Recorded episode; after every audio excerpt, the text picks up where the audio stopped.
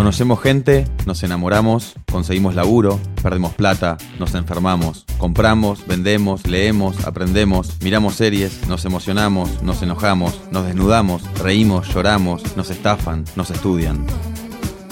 En Internet pasa todo.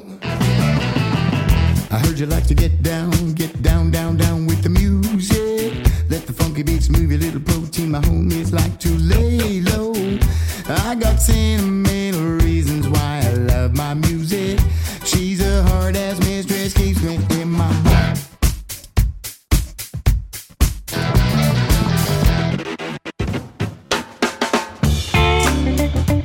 Hola, soy Bárbara Martínez, eh, soy música, juego juegos, eh, me gustan las cosas del 80 y hago muchas cosas y soy casi indefinible.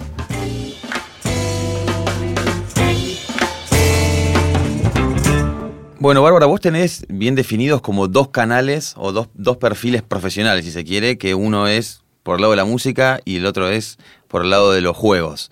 ¿Cómo, cómo, lo pens cómo pensás esa estrategia? ¿Cómo la desarrollás o cómo la vas armando todos los días? En realidad es algo que se dio naturalmente porque yo hago música desde que soy muy chica y lo, lo tengo en- metido en mí y, y al mismo tiempo siempre amé los juegos eh, desde muy chiquita, desde el Family Game, entonces son dos cosas que coexisten en mí eh, y, se dieron así y, también al mismo tiempo me di cuenta que no eran muy compatibles tener todo metido en un solo canal, así que decidí separarlo en dos.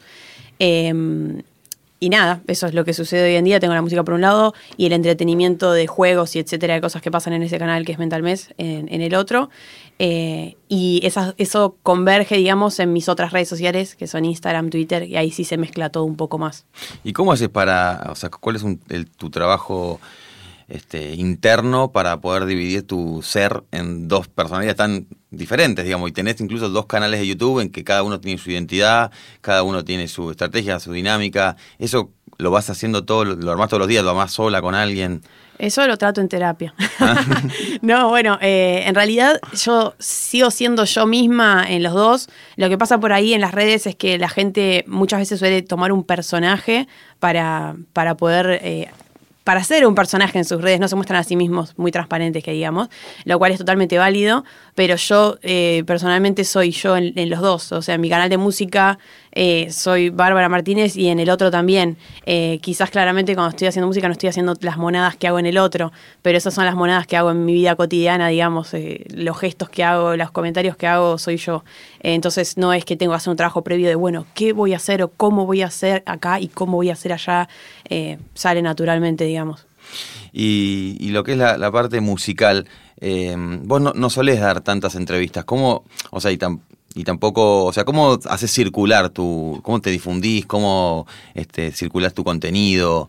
Y también, esa es una pregunta, y la otra, ¿por qué no das tantas entrevistas? Bueno, ¿cómo circulo mi contenido? Creo que en internet eh, las cosas medio que circulan un poco solas hoy en día y también en gran parte eh, creo que es gracias a la gente que me sigue y que me da su apoyo y que hace que las cosas se muevan, que tratan de hacer como movidas de difusión, siempre están haciendo cosas en Twitter para hacer TT eh, y lo súper agradezco. Yo nunca les pido nada y ellos van y, che, hagamos algo para, para ayudar a Bárbara. Eh, y eso es buenísimo. Creo que es difícil llegar a tener ese, ese colchón de gente, digamos, que te apoya, pero una vez que llegaste es un gran apoyo. Y, y bueno, también ir relacionándose con, con los colegas, eh, las colaboraciones que se hacen en YouTube, etcétera, que la verdad que yo no suelo hacer muchas, pero, pero eso es algo que sirve también.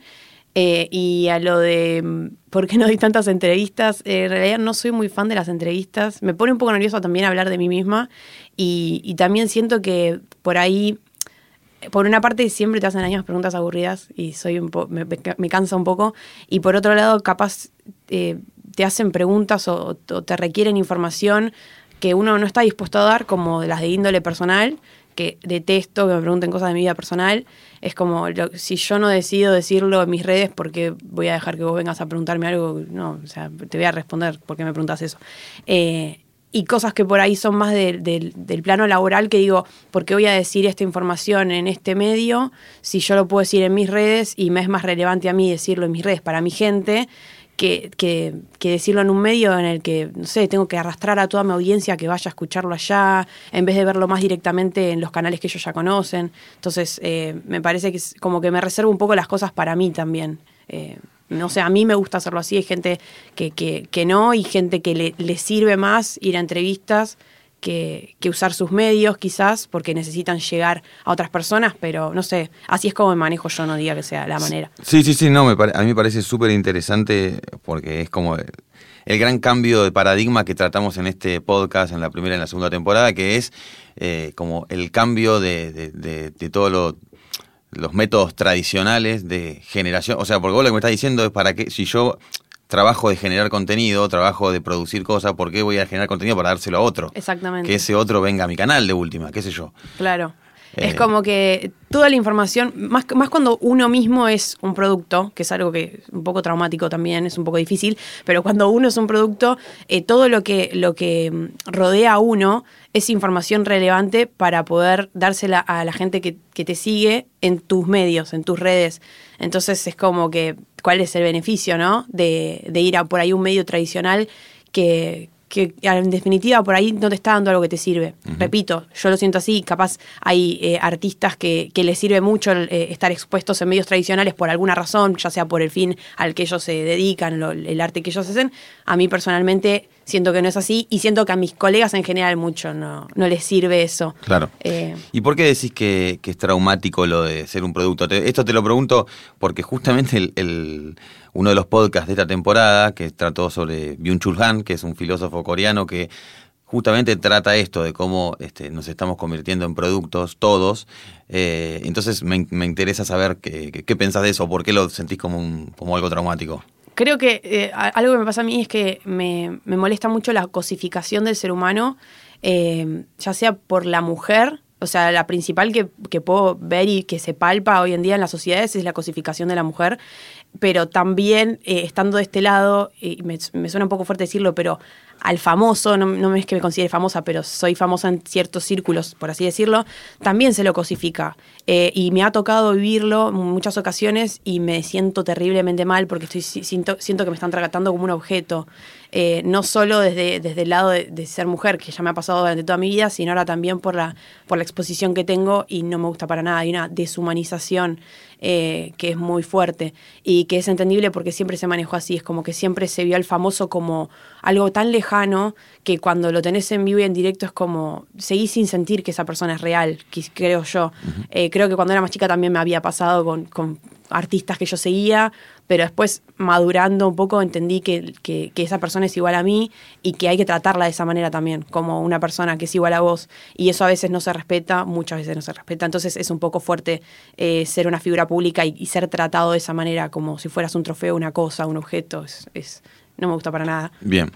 Eh, bueno, ahora me quería que nos metamos bien en, en lo que es el mundo gamer, eh, que es un mundo que, digamos, es apasionante y además es, muy de, de- de- de lo que trata este podcast. Y quería preguntarte, bueno, ¿por qué decidiste, después de tener una, una carrera en la musical, meterte en, en ese mundo este año, abrir un canal y empezar a generar contenido de ese tema? Sí, em, yo siempre, como te dije antes, siempre jugué a los juegos de chiquita. Eh, en un momento como que el, el empezar a ser adulta me llevó a no poder jugar tanto porque uno se llena de responsabilidades y de trabajar para pagar cosas innecesarias y etcétera que nos lleva el capitalismo a eso. Eh, bueno, también el capitalismo nos da los videojuegos, ¿no? Pero Sí. bueno, es todo un sistema.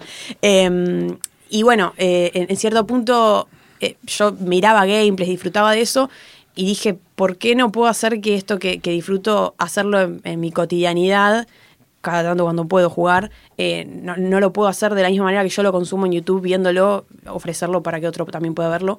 Y dije, bueno, ya fue, voy a armar un canal de juegos y, y cuando tenga ganas jugaré y cuando tenga ganas haré un sketch y cuando tenga ganas hablaré. Es como que en el canal este, como que hay muchas cosas distintas. Eh, lo principal son los juegos, pero como que no me limito solamente a eso. Y nada, ¿Y qué, ¿Y qué juego se está jugando ahora? Actualmente estoy jugando eh, dos que son, eh, creo que se le dice en, en el género película interactiva, es el Life is Strange y el Detroit Become Human, que son de la, no son de la misma empresa, pero son del mismo tipo de juego, eh, que básicamente uno va como siguiendo una historia, interactuando, haciendo como acciones, pero no tiene tanta injerencia, por así decirlo, en las acciones de los, de los personajes del juego, digamos. Eh, esa es la característica principal, como que uno puede elegir y lo que uno elige hace que el final del juego o, o el, proceso del juego las cosas vayan cambiando dependiendo de las decisiones que uno toma. Me parece súper interesante porque encuentro mucha similitud con la vida real, digamos. y Claro. Me parece muy viola eso. Y, y vos, entonces, lo, lo jugás y vas, este. O sea, ¿haces streaming? O sea, vas contando lo que haces, eh, enseñás a jugar, eh, ¿cómo lo, cómo, o sea, qué haces? Bueno, en el mundo de, los gameplays en realidad hay distintas maneras de hacer gameplays. Primero, y principal, un gameplay es jugar un juego y, grabarlo y subirlo. Eh, lo puedes hacer mostrando tu cara o simplemente poniendo tu, tu voz o algunos ni siquiera. Simplemente suben el gameplay de cómo jugaron ellos el juego y no, no, no aparecen ellos, pero sigue siendo un gameplay. Yo personalmente lo que hago es grabarlo en video, lo edito y lo subo como un video en YouTube. Eh, le pongo efectos, cosas, qué sé yo, hay algunos que dependiendo del jugador ni siquiera hace eso, Eh, por eso es muy variado. Eh, yo personalmente no streameo en este momento, no hago streaming, o sea, no, no juego en vivo, porque por una cuestión de tiempo y organización en este momento no puedo, quizás lo haga futuro. Eh, pero en el mundo del gameplay se hace muchísimo de jugar en vivo, en directo y que los chicos miren lo que estás jugando en ese momento. ¿Y vos mirás eso? No porque tampoco me da el tiempo de mirarlo, pero me parece interesante, me parece que está bueno. Eh, pasa que también te, te súper engancha, de por ahí el tipo está jugando durante seis horas y vos las seis horas te querés quedar enganchado mirando cómo está jugando. Claro. Y, y por ahí cuando uno es un poco más grande es, un- es difícil quedarte seis horas mirando cómo alguien juega y por ahí buscas los momentos en donde puedes decir, uy, tengo ganas de ver, eh, no sé, un capítulo de este juego, entonces, no sé, 12 de la noche antes de dormir te lo ves y después te vas a dormir, al día siguiente vas a trabajar, qué sé yo. Y como espectador, ¿qué te atrae de ver cómo juega tal persona o tal otra? Eh, creo que, por ejemplo, yo a, dos personas que consumo actualmente eh, son el Rubius y Lolito Fernández. El Rubius, lo que me gusta mucho es su manera de editar, me gusta mucho su personalidad, me gusta, eh, bueno, muchas cosas. Me parece que es un tipo muy carismático y entretiene mucho, que eso me parece importante. Y Lolito es un tipo que juega muy bien y también es, es bastante, por ahí no es tan, tan, tan gracioso porque él está como muy concentrado en el juego, pero de repente tiene un par de comentarios que te hacen reír. ¿Sobre pero, No sé, sobre lo que está haciendo, mató a alguien y, y lo dice y lo festeja de una manera graciosa. eh, pero sobre todo ju- juega muy bien. Entonces es impresionante ver y decir, no, ¿cómo, no puedo creer cómo hizo eso. Y, y por ahí yo juego el mismo juego y digo, me encantaría poder hacerlo. Eh, entonces es un poco de admiración por su manera de jugar. Eh, pero creo que cada, cada uno tiene algo distinto que ofrecer. Eh, ¿Y yo- lo de, lo de la edición, eh, a qué te referís? De Rubius. Bueno, yo no sé actualmente si, si él hace sus ediciones o no, eh, pero él tiene una manera muy particular de editar sus videos y creo que eso se aplica a varios youtubers, eh, que vos ves su manera de editar y decís, esto es re, no sé, PewDiePie, re Rubius, re Lolito, re... Es como que ya los conoces, tiene una identidad en la manera de editar. eh, ¿Vos es- editas los tuyos? Sí, yo edito los míos. Eh, me gusta mucho editar. Eh, en cierto punto es un poco tedioso, lleva mucho tiempo, pero también lo puedo disfrutar en, en lo más finito, digamos, en, Claro. en esto de los efectos y las cosas que le quiero agregar. Eh, y, y también es ir aprendiendo todos los días eh, algo nuevo, porque yo cuando empecé a editar no tenía idea de nada y aprendí todo sola y aprendí también gracias a tutoriales en YouTube. Claro. Así que como que te vas formando también.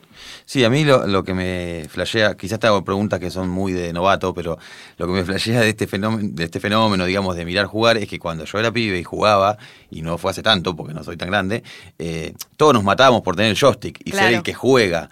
Y hoy pareciera que no, o sea, no es tan importante jugar como mirar. Claro. Incluso en el Fortnite vos morís y podés seguir mirando, o sea, en muchos juegos morís y podés seguir mirando. Es como, no sé, eso me llama, me llama la Sí, atención. creo igual también que va un poco con la personalidad y con el mundo en el que vivimos. Capaz es un poco flashero y filosófico lo que voy a decir, pero a, a las personas les cuesta mucho eh, tener paciencia, escuchar, eh, prestar atención al otro. Es como que somos muy ansiosos naturalmente. O sea, no sé, en la sociedad que vivimos somos muy ansiosos. Y a mí me pasó que eh, por ahí, cuando era chiquita, había juegos que me daba miedo jugar y de terror y me gustaba mirarlos, pero me daba miedo y me ponía nerviosa. Entonces me gustaba mirar a mi hermano cómo jugaba. Y por ahí se ponía a jugar un juego de zombies y yo me tapaba los ojos y después seguía mirando. Entonces ahí como que aprendí a disfrutar el, el- el- juego, a mirar el juego y no tanto a- al jugar en sí. Eh, y hoy en día creo que es esto, ca- cada gamer o cada youtuber tiene algo que te puede ofrecer distinto y está bueno poder observar eso y mirarlo y a- también aprender de eso. Y el video, digamos, más- me parece que es el video con más vista de tu canal. eh, es el que se llama Prohibido Hombres. Prohibido para hombres. sí. Prohibido para hombres, que es el que men- mencionas juegos que están... es, eh, esto te quería preguntar, si el mundo gamer es un mundo de hombres y cómo hay que dar, o si hay una batalla ahí. Eh, primero que nada, ese, vi- ese video es el, favorito de mi canal. Eh, de hecho, el que tiene más visitas también, por suerte. Eh, y el mundo gamer creo que, creo que es un poco machista. eh, siempre lo fue, pero porque naturalmente en esta sociedad se le asignan ciertas cosas a los hombres y a las mujeres y, no sé si naturalmente, estoy usando una palabra esa, pero en realidad no, está todo construido. Eh, los juegos en princi- principalmente se piensan que son para los chicos y después aparte de que son para los chicos de, de niños, niñas, por así decirlo, para los más pequeños, eh, se piensa que son para los hombres. Eh, y cuando creces y te haces gamer es como un poco difícil. No hay muchas mujeres gamers. Y de hecho los más consumidos son los hombres en cuestión de, canales de gameplays. Eh, pero creo que cada vez hay más y eso está buenísimo. No somos muchas, pero bueno, yo soy una de las nuevas pero me parece que se está abriendo bastante, también por la revolución que se está dando feminista, eh, que afecta a todos los planos. Me parece que, que no es solamente eh, una lucha en ciertos planos eh, políticos o culturales, va abarcando todo hasta YouTube. Claro. Entonces, eso creo que está buenísimo y que facilita un poco las cosas para nosotras, pero bueno, somos nosotras mismas las que estamos luchando por eso. Y mm, de alguna manera, o, o no sé, quizás este, estoy teniendo algún prejuicio, un preconcepto, pero el mundo gamer es como un mundo apolítico, ¿no? Donde no, Sí.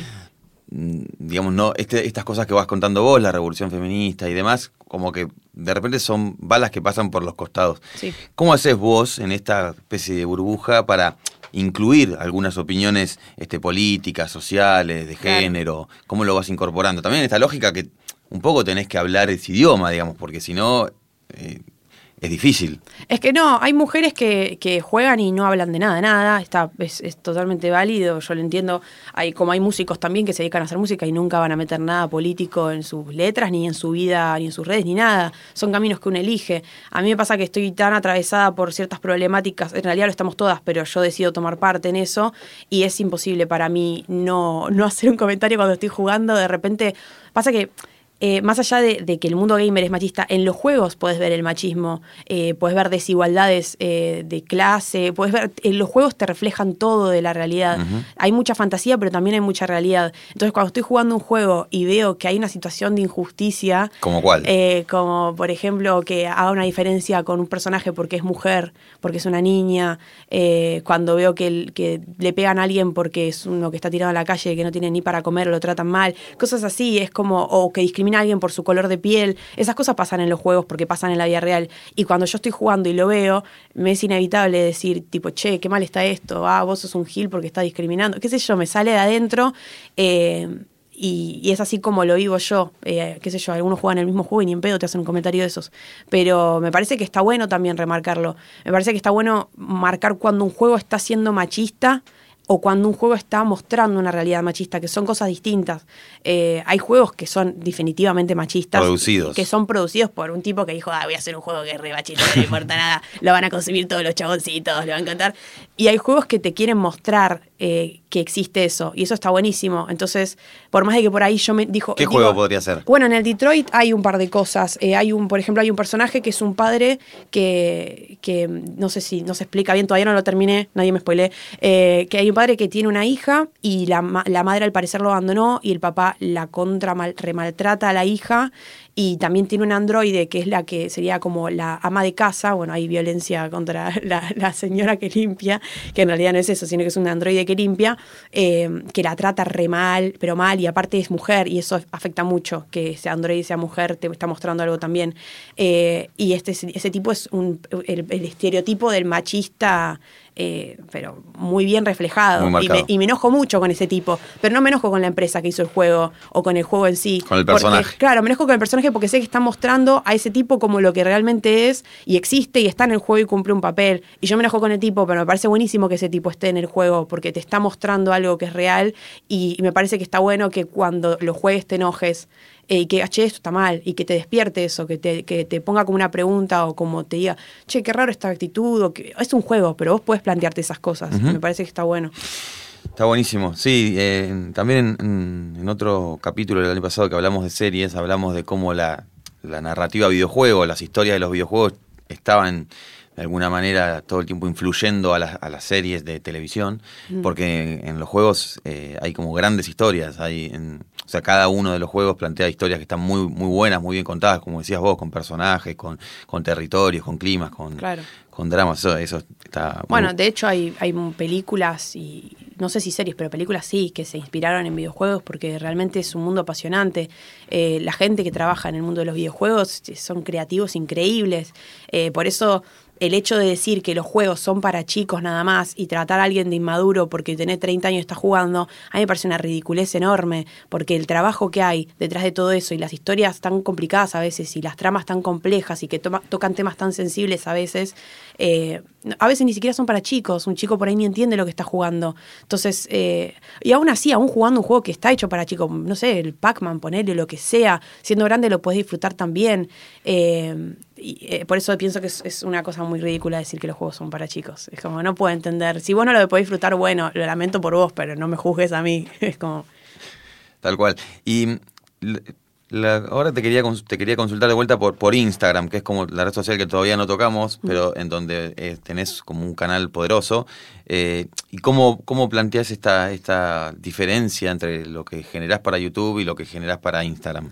Creo que en Instagram hay un contenido que se hace exclusivo para, para Instagram, pero también sirve de herramienta de apoyo para, para los canales de YouTube. Creo que todas las, eh, mis redes, por, por lo menos, y creo que la mayoría lo usa Y así. Twitter también, ¿o tenés Sí, un Twitter. claro. Sí, en Twitter soy bastante activa, de hecho, eh, no tanto en Instagram, eh, pero, pero sí, son las, las herramientas que uso para...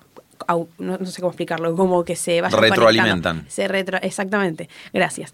Eh, em, y en Instagram eh, suelo generar contenido exclusivo para ahí, que en realidad son fotos actualmente, o a veces eh, genero mini covers, eh, son mini videitos que están solamente ahí, pero también subo eh, pedazos de covers que están en mi canal de música, o aviso cuando subí un video nuevo en el canal de entretenimiento, entonces es como que todo se va conectando. Y de la misma manera en Twitter, en Twitter, al ser una red social en la que uno escribe, suelo poner mis pensamientos o reflexiones o cosas que me molestan o lo que sea, pero también lo mismo, che, subí un nuevo video, che, subí una nueva foto, todo se va conectando de esa manera.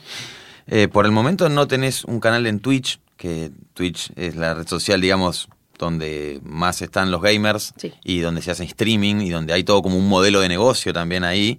Eh, pero eh, ¿está en el horizonte eh, hacer streamings o, o si haces vivos ahora que haces? Sí, eh, está en los planes, pero eh, lleva mucho, o sea, ser un au- autogestionado es, lleva una organización y un tiempo que tenés que tenerla re clara. Yo personalmente soy un poco desastre, así que en este momento no va a pasar, eh, pero muchos de mis colegas lo hacen y es una, es una plataforma nueva, pero que está pegando un montón eh, y está muy buena, está muy buena. Eh, actualmente yo cuando hago vivos eh, suele ser hablando con, con mi audiencia, no jugando. Eh, por ahí prendo la cámara y me pongo a charlar con ellos, leo sus preguntas, hablamos de cosas y a ellos les encanta. Eh, y a mí también. Así que por ahora ese es el formato que sigo usando, que es yo con la audiencia directamente. Quizás en un futuro sea yo y un juego y la, y la audiencia, pero bueno, por ahora no. Y, mm, o sea, y tú, pues decías que editabas tus videos. Eh, ¿Cuál es tu formación? O sea, o ¿cómo aprendiste eso? No sé. Bueno, como te dije antes, no tengo formación. no tengo formación en casi nada de, lo que hago, de hecho. Eh, todos los voy aprendiendo con, con ganas de hacerlo, con intriga, con curiosidad y con voluntad y con tutoriales de YouTube. Gracias YouTube, te amamos. Eh, y aprendí así, aprendí explorando con el primer programa de edición que salía en el Windows, que era el Movie Maker, Descansa en paz. Eh, y, después investigando, me, bajé otros y empecé a aprender eh, así, a- también a los golpes, frustrándome, también, che, quiero hacer este efecto, no me sale, uy, qué mal, bueno, lo dejo así. Y nada, me sigo perfeccionando día a día, viendo también lo que hacen otros, inspirándome para averiguar cómo hacer ciertas cosas. ¿Y al Fortnite jugaste este año? Sí, sí, ¿Y? jugué bastante. es un juego muy adictivo, eh, está muy bueno. Eh, la verdad que yo siempre que juego un juego me pongo a pensar quiénes están detrás y digo qué cabeza los que hicieron ese juego, porque es muy, muy atrapante y, y como negocio también funciona muy bien. Es- está muy bueno. Bueno, Bárbara, gracias por haber participado de Todo es Fake. Gracias por invitarme. En revistanfibia.com vas a encontrar más links y contenidos sobre los temas que discutimos en este capítulo. Escucha todos los episodios de Todo es Fake, el podcast de Revista Anfibia, en Spotify, Apple Podcast y en tu aplicación favorita. Mi nombre es Tomás Pérez Bisón y esto fue Todo es Fake.